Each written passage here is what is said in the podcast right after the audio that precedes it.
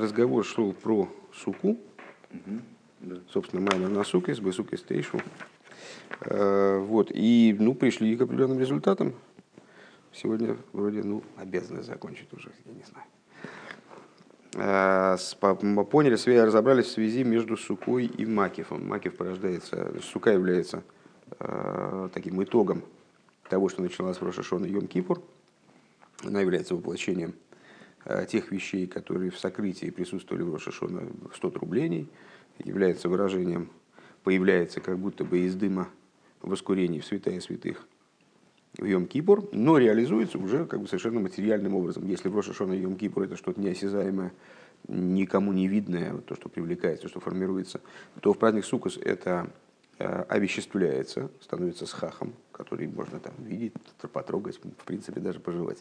Вот. Но э, поскольку это овеществление, причиной этого овеществления, источником является Макив, причем не просто Макив, а настоящий Макив, святая святых, истинный, абсолютный Макив, э, то воплощение этого Макив происходит образом э, здания, даже не одеяния, а здания, а уж тем более не еды.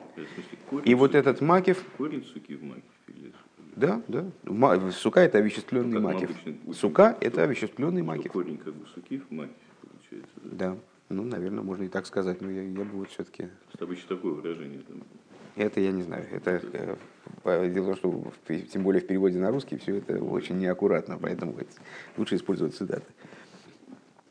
Вот, я излагаю просто свое понимание вот того, что мы, того, что мы выучили. Э,